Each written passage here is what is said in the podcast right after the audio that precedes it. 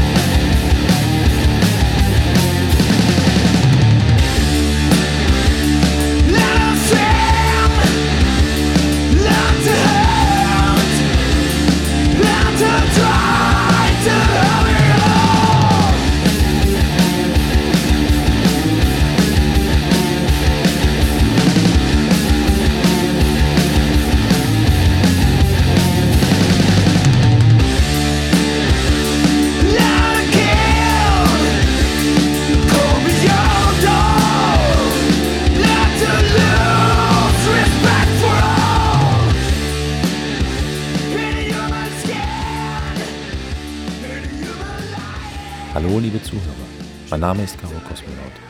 Willkommen zu Folge 2 des Casts Ruhig Brauner. Heute spreche ich mit Julia Marie, die in Heidenau wohnt.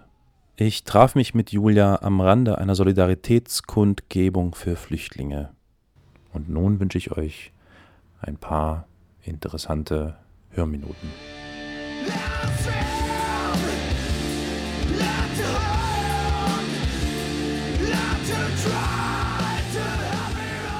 Fühlt sich denn das jetzt zurzeit in Heidenau an? Also, du, du, wenn, du, wenn du jetzt äh, durch die Stadt läufst, also man muss ja mal einkaufen gehen oder so, ne, irgendwelche Besuchungen machen, spürt man wahrscheinlich nichts von dieser komischen Situation, die sich da in den letzten Wochen aufgebaut hat, oder? Also von den Flüchtlingen, die dort leben, sieht man und hört man fast gar nichts, weil ich glaube, dass sie sich zum großen Teil nicht raustrauen aus ihrem Schutzraum da. Also die gehen maximal rüber auf die andere Straßenseite in den Supermarkt. Ja, Und eigentlich wäre es da ja auch schön unten an der Elbe oder so. Bis dahin kommen die im Leben nicht. Also da, die trauen sich nicht in die Innenstadt oder so. Die, das heißt, man sieht Kaum sieht sie nur an diesem. Supermarkt. Ja, also wenn dann irgendwo im näheren Umkreis von ein paar Metern Genau. oder so. Lass es 200 Meter sein. Mhm. Genau. Und sonst Mhm. in der Stadt eigentlich wirklich gar nicht.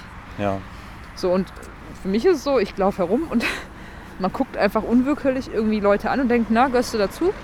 Also irgendwie dieses, ja, die Verkäufer im Supermarkt, der, irgendwie Leute, die dir auf der Straße irgendwie nicht fragst, so, und wie denkst du darüber? Also du irgendwie, versuchst einzuordnen, ne? ja, du versuchst komplett immer ja, einzusortieren, irgendwie, ja, nein, vielleicht. Ja, ja. Und ja, Und konntest du da für dich Feststellungen treffen? Oder waren das ganz klare äh, äh, also es gibt schon mit dabei? selbstverständlich ganz klar zuzuordnen Leute, die da herumlaufen, an Tattoos, an T-Shirts, Mhm. an Nummernschildern, an sonstigen Autoaufklebern zu erkennen. Also die haben Klar. da auch gar keinen Schmerz mit, dass man sie als das erkennt. Ja, ja. Ähm, und sonst gibt es halt einen Haufen Leute, wo du halt nicht weißt, wie die kippen, wenn es denn drauf ankäme, welche Richtung sie kippen. ja. So. Ja, das, wie wir es vorhin besprochen hatten. Ne? Ja, ja, das ist so. Also das es gibt so diese. Haufen Leute, die eigentlich, würde ich sagen, wenn es jetzt das Thema gerade nicht gäbe, würde man sagen, ja, ganz normale, brave Bürger. So fast schon Spießbürger sogar. Ja. Also irgendwie, weiß nicht, einfach alles ordentlich, so wie man es hat. Man hat eine Wohnung, man hat ein Auto, man ne, lebt halt schön ordentlich, geht brav arbeiten. Also irgendwie so, Ich muss offen eingestehen, ich kenne Heidenau nur vom Durchfahren. Also per Pedes habe ich mich da, glaube ich, noch nie bewegt. ist auch nicht viel zu gucken. Ähm, wie kann man sich das vorstellen? Das ist einfach eine kleine Stadt. Ich, Also also es verdammt, ich hätte vorher gucken können. Ich weiß nicht, wie viele Einwohner. So ganz so klein ist es gar nicht, weil es irgendwie so ein Zusammenschluss von mehreren kleinen Gemeinden ist, die vorher mal selbstständig waren, wenn ich das richtig ver verstanden habe. Ich bin ja Mhm. nicht von der Stadtgeschichte, ist jetzt nicht so meine Stärke. Ja, Also die, diese nominelle Größe, wenn man ins Wikipedia Heidenau eingibt, das ist, trifft nicht den Stadtkern, sondern da sind so umliegende kleinere Orte mit, mit drin, die dann dazu zählen. ja, Und ansonsten ist das eben diese B172, diese Bundesstraße, die da lang geht, von Genau. Dresden im Prinzip die Linie nach Pirna ja. und dann weiter in die sächsische Schweiz. Ja. da sind ein paar Großläden, also irgendwie so ein Roller und ein Real und keine Ahnung was. Genau, so ein Gewerbegebiet ne? mit Genau. diversen solchen Lagerdingern da. Ja. um den Bahnhof Nord, sagen die Heidenauer. Das ist aber einfach der Bahnhof Heidenau. Ich kenne auch bloß einen Bahnhof, ja, Bahnhof Nord, okay. Das ist der Gut. Nord, Nordteil von Heidenau. Da gibt es halt so ein paar größere Wohnhäuser. Also ich würde jetzt, das sind keine Platten, aber sind einfach große Wohnhäuser. Und dann Ja. gibt es noch so einen Stadtbereich auf der anderen Seite quasi von so einem Einkaufszentrum, wo mehr so kleinere, mehr Familienhäuser stehen. Und dann gibt es eben noch Heidenau Süd. Das ist ab Drogenmühle, ne? Ich glaube, da ist so ein, so ein Restaurant, da bin ich immer häufig mal vorbeigefahren. Das nennt sich Drogenmühle. Das sieht Ja, so das aus, ist so der hintere Bereich. Ja. Ja, das ist genau. Süd, oder? Näher, noch ein Stück weiter, kommt dann okay, irgendwann Süd. Okay. Wo der alte Bahnhof ist, das ist wahrscheinlich Genau, dieser alte, Bahnhof, dieser alte, ne? leicht äh, genau, kaputte der Bahnhof. jetzt zum Verkauf steht, glaube ich, oder so. genau, das Ach so, ist Heidenau Süd. Ja. Genau, okay, gut, also kurzum, Und es gibt halt so ein paar Läden. Es gibt diese Ernst-Thälmann-Straße, ist so, ein- so ein bisschen, haben sie anscheinend vor ein paar Jahren versucht, ähm, sch schön zu machen, irgendwie Mhm. wohnlicher. Wo irgendwie eine Apotheke ist, ein Handyladen, ein Spielzeuggeschäft, also irgendwie so ein bisschen Struktur, Einkaufsläden. ja, Ja, und ansonsten ist nicht viel, es ist einfach wirklich nicht viel los. Und ich Ja. glaube, die Leute fahren primär am Wochenende entweder Richtung Pirna, Oder die 10 Minuten, oder halt nach Dresden. Dresden die Viertelstunde ja. und gehen da einkaufen und machen da Äh, darf ich fragen, wann bist du, wann bist du nach Heidenau gezogen? Oder vor gekommen? knapp drei Jahren, nicht Vor ganz drei Jahren. Okay. Und hast dich bis dato, da war das ganz okay alles, oder? Jein. Das ist natürlich sehr schwer, weil du bist natürlich jetzt vorbelastet von den ganzen Geschehnissen der letzten Tage und Wochen. Mm, Nee, also ich habe auch Nee. vorher schon gemeckert. Also ich Okay. muss sagen, dass ich schon, schon seit vor Pegida Leuten erzählt habe, dass ich finde, dass latenter, latente rechte Einstellungen weiter, verbreiter sind, weiter verbreitet sind und spürbarer sind, als ich das jetzt von meinen bisherigen Lebensorten Ja. kannte. Ja, Und das erzähle ich, seit ich da hingezogen bin. Also Ah, okay. ganz am Anfang, man merkt natürlich erst, wenn man wirklich ein bisschen Kontakt kriegt und so ein bisschen angekommen ist, aber das erzähle ich schon eine ganze Weile. ja, ja. Und dass es jetzt so hochgekocht ist, natürlich dann schon, Das ist die. dass es so krass ist, hätte ich dann wieder nicht gedacht. das ist wahrscheinlich einfach die sichtbare Spitze des Eisbergs gewesen. Genau, ne? aber so die- diesen, diesen, dass darunter eine Grundlage dafür da ist und eine gewisse Akzeptanz, das erzähle ich schon eine ganze Weile. Also das, das, hat das was mit, mit äh, Strukturschwäche zu tun in dieser Region? Glaubst du ich das? nicht. Also ich weiß es, ich du bin, bin kein Soziologe und ich kann das also wirklich. Okay, ich frage also, anders. ich bin frag kein anders. Fach- Hast du das Fachmann. Gefühl, dass es eine strukturschwache Region ist? Also es gibt garantiert deutlich strukturstärkere Regionen in Ja, Deutschland. okay, ja. Aber ich habe jetzt nicht das Gefühl, dass es extrem armutsbelastet ist oder irgendwie. ja. Ich meine, ich, ich habe im Ruhrgebiet gelebt oder so. Es ist jetzt nicht anders als in anderen Städten oder Ja. anderen. Also ich finde es nicht extrem. Und letztendlich gehört Heidenau mittlerweile fast zum Speckgürtel von Dresden. Also Richtig. Richtig. das sind, die Leute arbeiten zum großen Teil in Dresden, die pendeln da hin und her mit dem Zug, mit dem Auto. Wie hat sich dieses, äh, wie du sagst, diese, naja, diese Fremdenfeindlichkeit oder diese Einstellung, diese fremdenfeindliche Einstellung spürbar gemacht in den letzten Jahren? Ja, am Anfang war es einfach, dass man irgendwie im Gespräch mit Nachbarn oder eben Gespräche einfach mithört, irgendwie im Supermarkt, wo dann so, so Halbsätze, so Nebensätze fallen, wo man schluckt, wo man als, Ja. wenn man nicht von hier ist, sofort irgendwie so das Gefühl hat, Moment, den Satz kann man so nicht sagen. Ja. Und hier zuckt niemand. Ja. ja. Also, weiß nicht, da gibt es einen, eine Asia-Imbiss. Und das sind dann die Fidschis im Sprachgebrauch der. Nachbarn. ja. Ja. So, wo bei mir dann sofort hä? Mhm. so diese Reaktion das kann man doch so nicht sagen. Doch, und das, das zuckt keiner außer mir. Ja. ja. Und mit solchen Sachen fing das halt an. Oder dass ich hier beim, es gibt hier diesen Oberelbe-Marathon. Mhm. Und ich stand im Zielbereich, habe auf jemanden gewartet. Und es lief jemand um die Ecke, der war halt farbig, der war schwarz. Und neben mir sagt jemand, "Oh, der hat sich schwarz geärgert unterwegs. Okay. Und das ich stehe da und denke ja, so, äh, Ja. und Ja. wieder die Reaktion, alle anderen drumherum finden, ja, ist lustig. Mhm. Hat halt anders ausgesehen, ne? Ja. Mhm. Und also diese, diese Kleinigkeiten, damit fing es halt irgendwie an. Ja. Und Ja. dann wird man hellhöriger Ja. und wird vielleicht auch irgendwie sensibler darauf. ja. Ja, Ja. und so hat sich das entwickelt. Ich Okay, meine, aber du jetzt selber bist nicht irgendwie in irgendeine Situation geraten, also in eine, in eine direkte persönliche Situation, wo du das äh, äh, damit konfrontiert wurdest? nicht direkt. Aber was auch einfach, glaube ich, daran liegt, dass so unfassbar wenig Ausländer hier leben, dass sich das nicht, also bisher zumindest gelebt haben, dass sich das überhaupt nicht im Alltag fast nicht zeigt. Also Ja. die Situation, dass jetzt jemand angepöbelt werden würde zum Beispiel und ich müsste irgendwie dazwischen gehen oder müsste was sagen, die Situation gibt es ja gar nicht oder gab es gar nicht, Ja. weil es einfach auch kaum ausländische Mitbürger hier irgendwie gibt. Ja, ja. Das hat man im Vorgespräch schon mal besprochen. Was natürlich auch eine Rolle mitspielt, oder ja, naja, was auch Bestandteil dessen ist, ist ja immer noch so diese Mauer in den Köpfen. Ne? Dieses Ost-West-Denken. Ossi, Wessi. Ossi, der arme Ossi hier, dann kommt der Wessi und nimmt dir irgendwas weg. Ne? Ja, Also und vor allen Dingen der, der besser Wessi. Also der, der alles besser weiß Ja, und meint, er ist irgendwie schlauer und meint, er ist irgendwie was Besseres und meint, er kann den anderen hier seine Multikulti-Fantasien aufzwängen oder irgendwie so. ja, Da ist auch viel schief gelaufen und ich verstehe ja, dass es eine Generation gibt, wahrscheinlich so unsere Elterngeneration etwa vom Alter her, die ganz böse bezahlt haben im, im Zuge dieser Wende. Also Ja. die irgendwie ihre Zukunftsperspektive verloren haben, die sie vielleicht im Osten gehabt hätten ja, innerhalb des Systems. Und das ist ersetzt worden durch nix. ja, Weil die waren irgendwie 45 oder 50 ja, und der super engagierte Westen hatte jetzt nichts zu bieten für die. ja, Die Jüngeren, klar, die konnten irgendwie ihre Ausbildung anders machen oder die sind studieren gegangen oder hatten alle Möglichkeiten dann auf einmal. ja. Wahrscheinlich selbst das nicht. Selbst das ist irgendwie mit reingerutscht in die nächsten Generationen. Und ne? die ganz Alten, die haben gesagt, okay, jetzt gehe ich in Rente, das ist irgendwie auch okay, aber es gibt dazwischen so eine Zwischengeneration, die, die haben ganz persönlich einen hohen Preis bezahlt zu der Zeit. Hm, hm, Für ja. die war das Leben gesetzt, es war geregelt, es war klar, wie es weitergeht, das, der Job war klar irgendwie und auf einmal war nichts mehr klar. Ja, Und die, die gehören echt, es gibt Verlierer der Wende, das ist überhaupt, Ja. überhaupt keine. Frage. Aber für mich war irgendwie 10, 15 Jahre lang Ossi-Wessi kein Thema. Also ich kann mich erinnern, als Kind, klar, kurz nach der Wende, dann gab es die dummen Ossi-Sprüche und das gab es alles natürlich. So, und dann war das aber eigentlich weg, das Mhm. Thema. Und dann bin ich hier hingekommen. Und dann warst du wieder da. Ohne irgendein, tatsächlich ohne irgendein Vorurteil. Ich bin hier einfach hingezogen. Ich weiß noch, dass ich damals irgendwie mit Bekannten telefoniert habe und gesagt, hey, Dresden, total schicke Stadt, alles super, ey, schön grün drumrum, prima, gehe ich hin, alles klar. Und man kommt an und man wird überall, egal wo man hinkommt, begrüßt mit, ah, du bist aber nicht von hier. Ah, du bist aber ein Wessi. Naja, und dann kommen irgendwelche Sprüche und das ist so, damit hatte ich nicht gerechnet. Also ich habe, für mich war das, war halt Deutschland, andere Ecke von Deutschland, aber Deutschland, Ja. nee. Und das, ging von, das war halt von Anfang an so.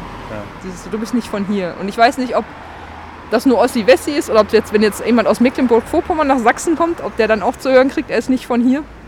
Das kann ich halt nicht beurteilen. Das ist durchaus auch möglich, dass das sogar fast noch mehr Lokalpatriotismus ist, als Mhm. dass es ein Ossi-Wessi-Ding ist. Ich weiß es nicht. Ich weiß nur, dass es irg- irgendwann leid war, weil ich dachte so, ey, ich, Ja. ich wohne hier, ich lebe hier, ist einfach gut, ihr könnt aufhören. So, und jetzt muss ich dich natürlich oder möchte ich gerne noch fragen, wie, wie, wie du die letzten Tage in Heidenau empfunden hast. Wir haben ja vorhin schon drüber gesprochen und müssen wir das Ganze vielleicht ein bisschen wiederkäuen oder wiederholen, aber ähm, als das da anfing plötzlich, dass eine Entscheidung bekannt gegeben wurde, dass in Heidenau, in diesem ehemaligen Baumarkt, der ja schon seit einiger Zeit leer steht, weißt, ist es noch? Zwei Jahre. Genau, genau. Ich kenne den noch, da war er noch in Betrieb. Ich auch gerade noch so, genau. Und äh, dass dann plötzlich diese Entscheidung bekannt gegeben worden ist, dass dort ähm, Flüchtlinge untergebracht werden sollen. Ist das überhaupt bei dir ans Ohr gedrungen oder wie ist denn wie? Naja, wie, also dadurch- oder ich sag damit also sozusagen dem, dem Heidenauer. Also das irgendwie? ich, ich ähm, weiß die genaue Zeitschiene aus dem Grunde, dass ich genau an dem Wochenende in Hamburg war. Also ich Ja. war nicht in der Stadt.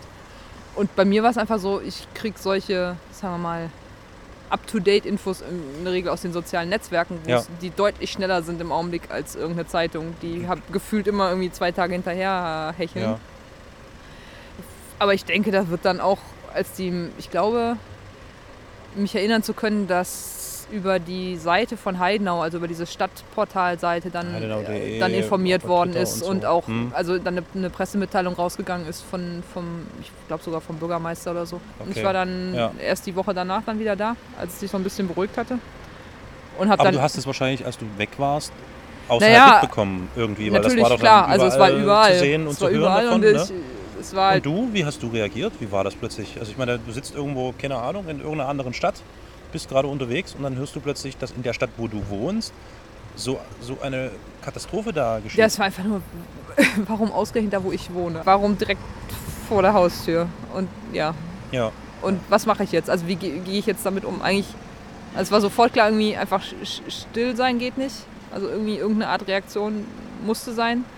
Und meine erste Reaktion war einfach, dass ich, als ich zurückgekommen bin, da erstmal Spielzeug hingebracht habe. Das war aber mehr so ein, so, irgendwas, ich muss jetzt irgendwas tun. So Ja. dieses totale Gefühl von, von hilflos.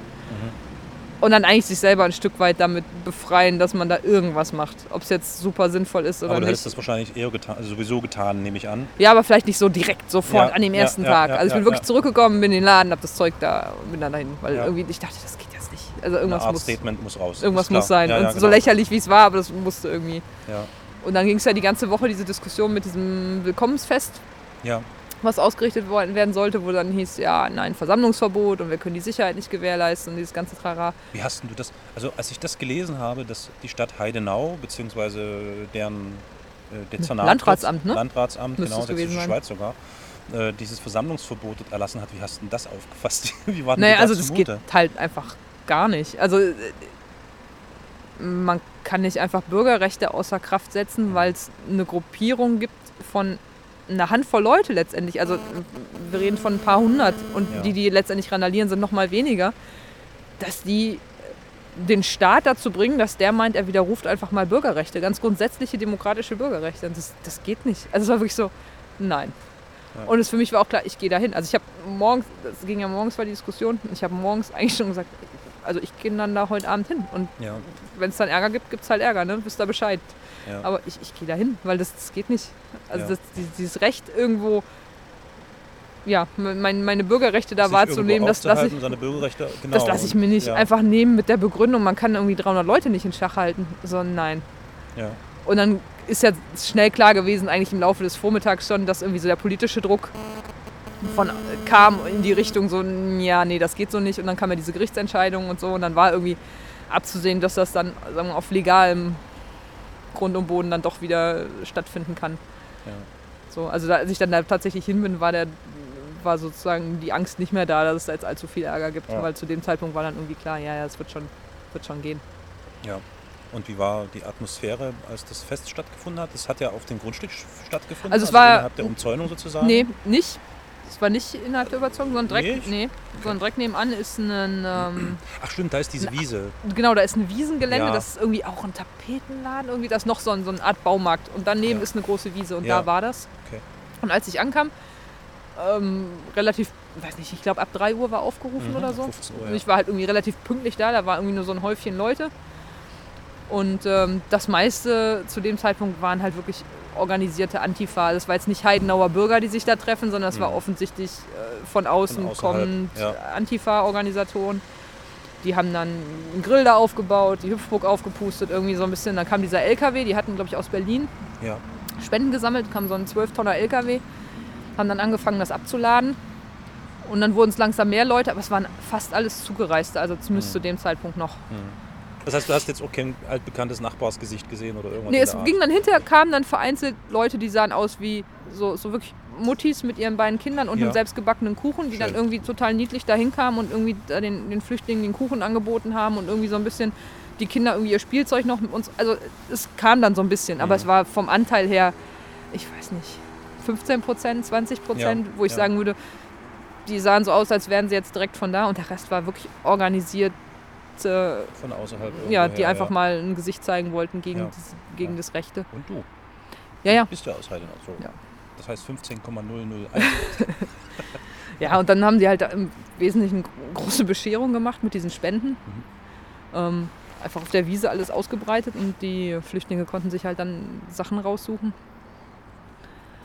Und es war am Anfang Hast, schon. du, hast du äh, Kontakt oder gehabt zu irgendeinem der Vertriebenen dort, die dort untergebracht sind? Oder, oder hast du irgendwie wahrgenommen, wie die sich so gefühlt also haben? am Anfang, ich weiß nicht, haben? wie die sich gefühlt haben. Nein, also die nicht, kamen sehr, am Anfang sehr schüchtern, sehr bedrückt eigentlich darüber, also einfach vorsichtig, zurückhaltend. Mhm. haben dann natürlich sozusagen von den Sachen, die dort lagen, alles genommen, was sie irgendwie gebrauchen, tragen, zusammenpacken konnten. Klar, die haben ja, Ja. wirklich, die kommen ja mit nix. Also ich sage, ich habe Leute gesehen, die kamen im Prinzip barfuß, haben in so einem Haufen Klamotten Socken gefunden, die wurden sofort angezogen. Also Ja. weil einfach vorher keine Socken da waren. Also Ja. solche völlig banalen Sachen. Ja.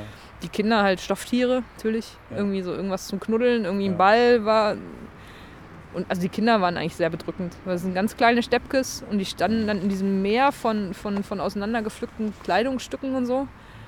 Und einfach komplett verloren, komplett. Ja, die wussten Allein nicht, was ihnen geschieht, Ja. die wussten nicht, Ja. was da um sie herum gerade abläuft. Ja. So die, für die Erwachsenen ist das irgendwie, habe ich mal den Eindruck, ich das sagen, die gehen damit anders um.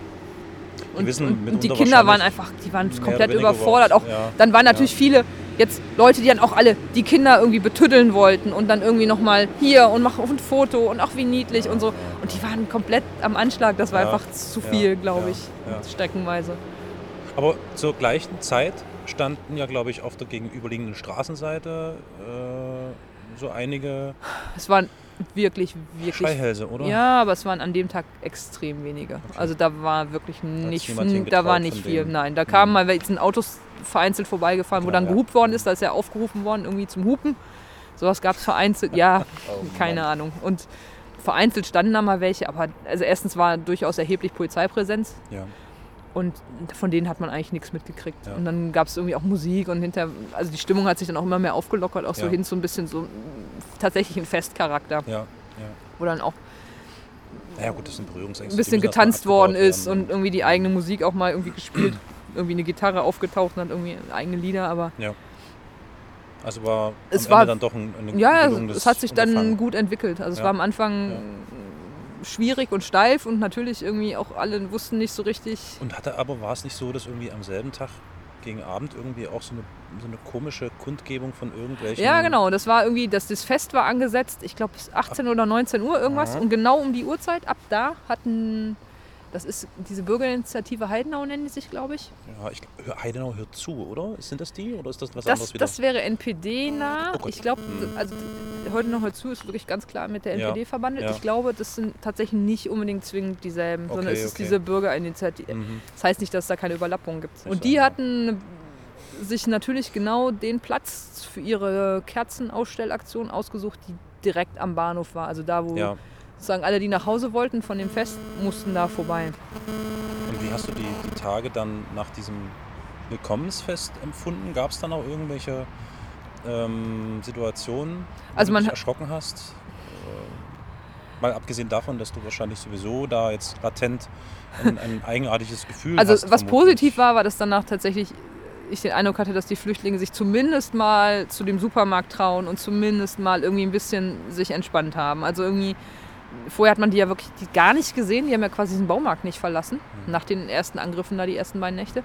Und nach dem Fest war es schon so, dass die sich freier bewegt haben, so im direkten Umfeld. Also Ja. immer noch nicht in die Stadt hinein, aber irgendwie, ich hatte den Eindruck, das hat denen schon ein bisschen was gebracht. Und dann gab es aber noch mal, ich weiß gar nicht mehr genau wann, irgendwann im Nachgang des Fests auch nochmal eine Spontandemo oder wie auch Mhm. immer die das nennen, Mhm. wo dann so ganz vereinzelt Schreihälse nochmal durch die Stadt gelaufen sind und dann wirklich irgendwie bei uns am Haus vorbei und brüllen dann irgendwie da ihre Nazi-Sprüche und Ja. man sitzt drin und denkt so, muss ich das jetzt echt mir antun? Also irgendwie, Ja. wir haben 2015 und vor meinem Haus laufen Leute mit übelsten Nazi-Parolen lang und nichts passiert. Also kommt keine Polizei und sagt hier Volksverhetzung und ihr kommt jetzt mal mit. Nee. Mhm. Also Hast du bemerkt, dass die Polizeipräsenz zugenommen hat in Heidenau? Oder dass da irgendwie Das jetzt verstärkt kontrolliert und beobachtet wird? schwillt oder? immer gefühlt so ein bisschen an und ab. Ich weiß nicht, Ja. was da jeweils die Kriterien sind. Insgesamt ist natürlich mehr. Ja. Aber jetzt gerade die letzten Tage hätte ich jetzt nicht mehr gesagt, dass mir was auffällt. Ja. Also im direkten Nachgang von, dem, von diesen äh, Randale standen ja Wasserwerfer und da standen ja zig Polizeifahrzeuge. Also das war dann wirklich an jeder Ecke irgendwie. Das war dann schon sehr speziell. Ja. Ähm, aber jetzt in den letzten Tagen würde ich sagen, war fast gar nichts mehr. Jetzt bin ich mal gespannt. Freitag ist ja wieder Demo. Stimmt, stimmt. Freitag haben ja die, die Wir Rechten. müssen das Datum nochmal sagen. Freitag am äh, warte mal, 11.9. Ach, auch noch am 11.9. Ja. Super, klasse. Ist Also am heute ist der 11.9.. 9.9., dann ist das der 11. Ne? Ja, Ja, genau. Ja. Okay, Haben die Freitag, Rechten 11.9.. nochmal angemeldet für Heidenau? Ähm, mal sehen. Hm. Ich denke also wird dann nochmal wieder ein bisschen mehr jetzt, Polizei dann jetzt noch sein. die obligatorische Frage, wie gehst du jetzt damit um? Also ich meine, für dich selbst, äh, bewirkt das bei dir irgendwie so, so ein Nachdenken darüber, dass du dort bleibst, aber dich irgendwie versuchst, dich dem, gegen, dem weiterhin entgegenzustellen? Oder resignierst du und sagst, nee, ich gehe dann lieber irgendwo in eine andere Stadt oder so, weil ich N- kann das nicht ertragen. Nee, ist eher so, dass jetzt speziell, also ich bisher den Luxus hatte, mich nicht irgendwo zu sehr engagieren zu müssen, weil in meinem direkten Umfeld eigentlich nichts passiert ist, wo ich Mhm. hätte aufstehen müssen oder meinen Kopf hinhalten müssen oder irgendwie. Ja.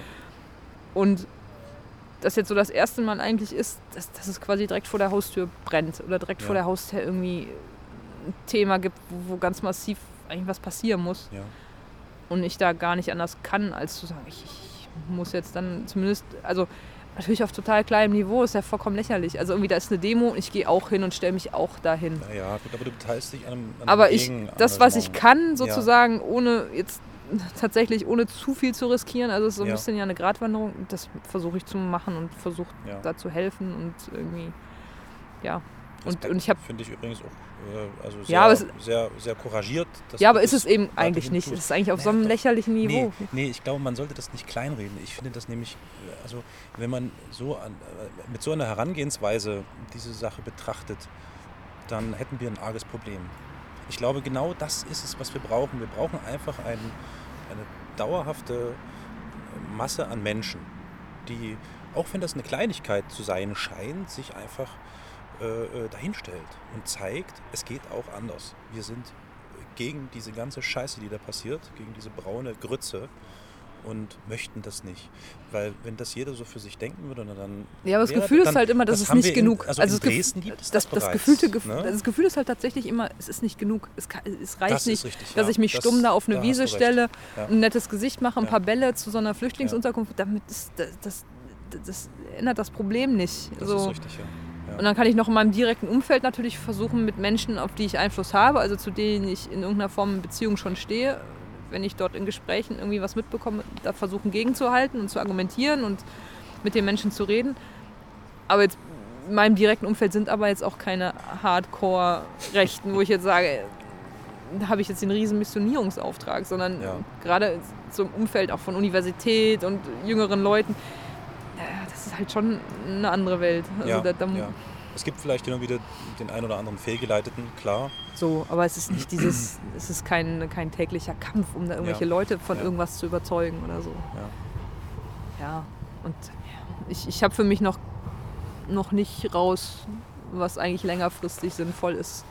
Also ich finde, ja, ich finde jetzt das, was gerade läuft, sind halt wirklich so dieses ähm, Feuerwehrmaßnahmen. Also irgendwie es brennt und man muss irgendwie, man muss jetzt da stehen, man muss Ja, jetzt mal was sagen oder man muss jetzt mal irgendwie einfach mal demonstrieren gehen und mal dafür sorgen, dass da mehr als 500 Leute gegen Demo machen. Also einfach so, aber das löst ja das grundsätzliche Problem in keiner Weise. Das Und das richtig. ist auch keine Strategie, das ist wirklich ein, einfach nur, okay, ich muss jetzt meinen Kopf da irgendwie hinhalten oder ich muss da jetzt irgendwie auch stehen, damit das irgendwie mal klar ist, dass die nicht die Mehrheit sind, dass die nicht hier das Sagen Richtig, haben. Genau. Weil mein Eindruck ist, dass die im Augenblick so ein, so ein Selbstbewusstsein sich da selber zurechtstricken über ihre sozialen Netzwerke, über das Gebrülle am Montagabend bei Mhm. Pegida, über eben dann einfach mal da so Terror ablassen können, ohne dass irgendwas passiert, auch von Staatswegen einfach da nicht gegengehalten wird Ja.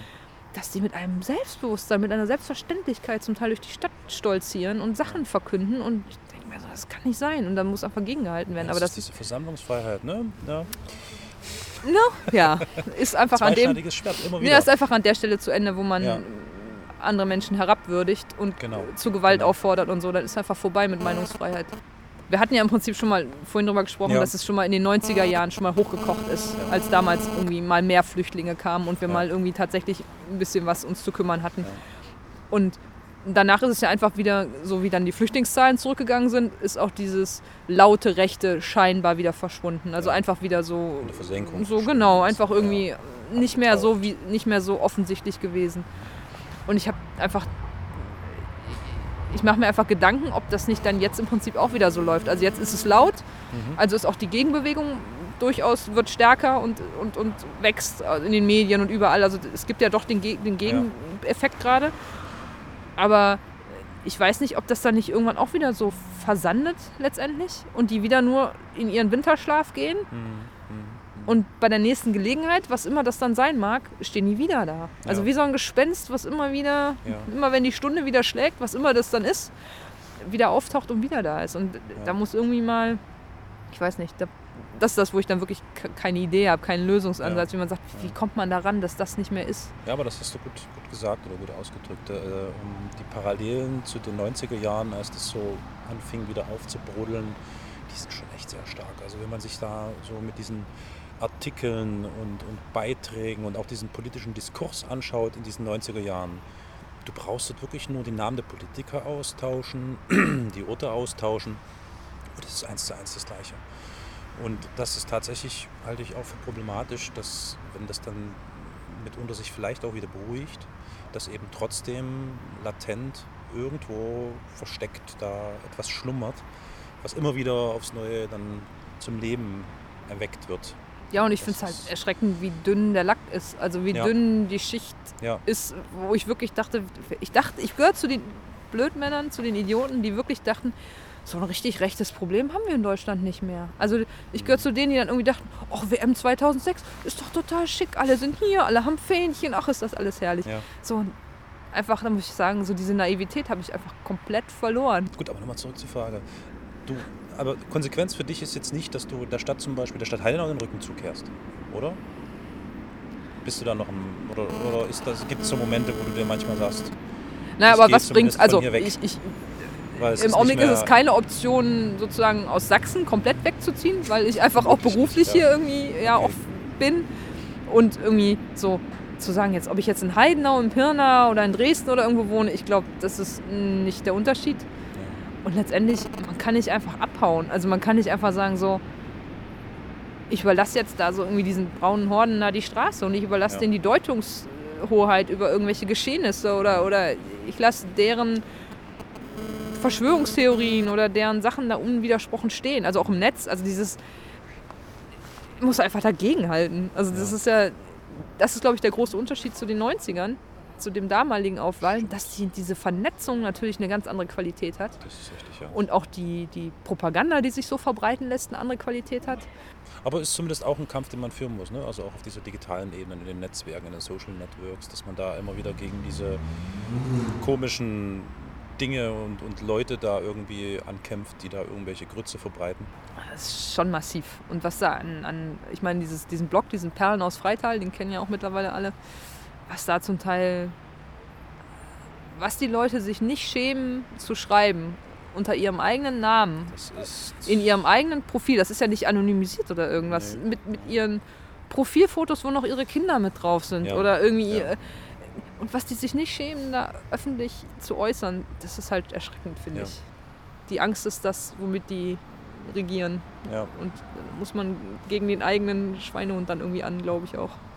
trotzdem danke Julia und ähm, ja, das war's dann. Danke. Danke auch.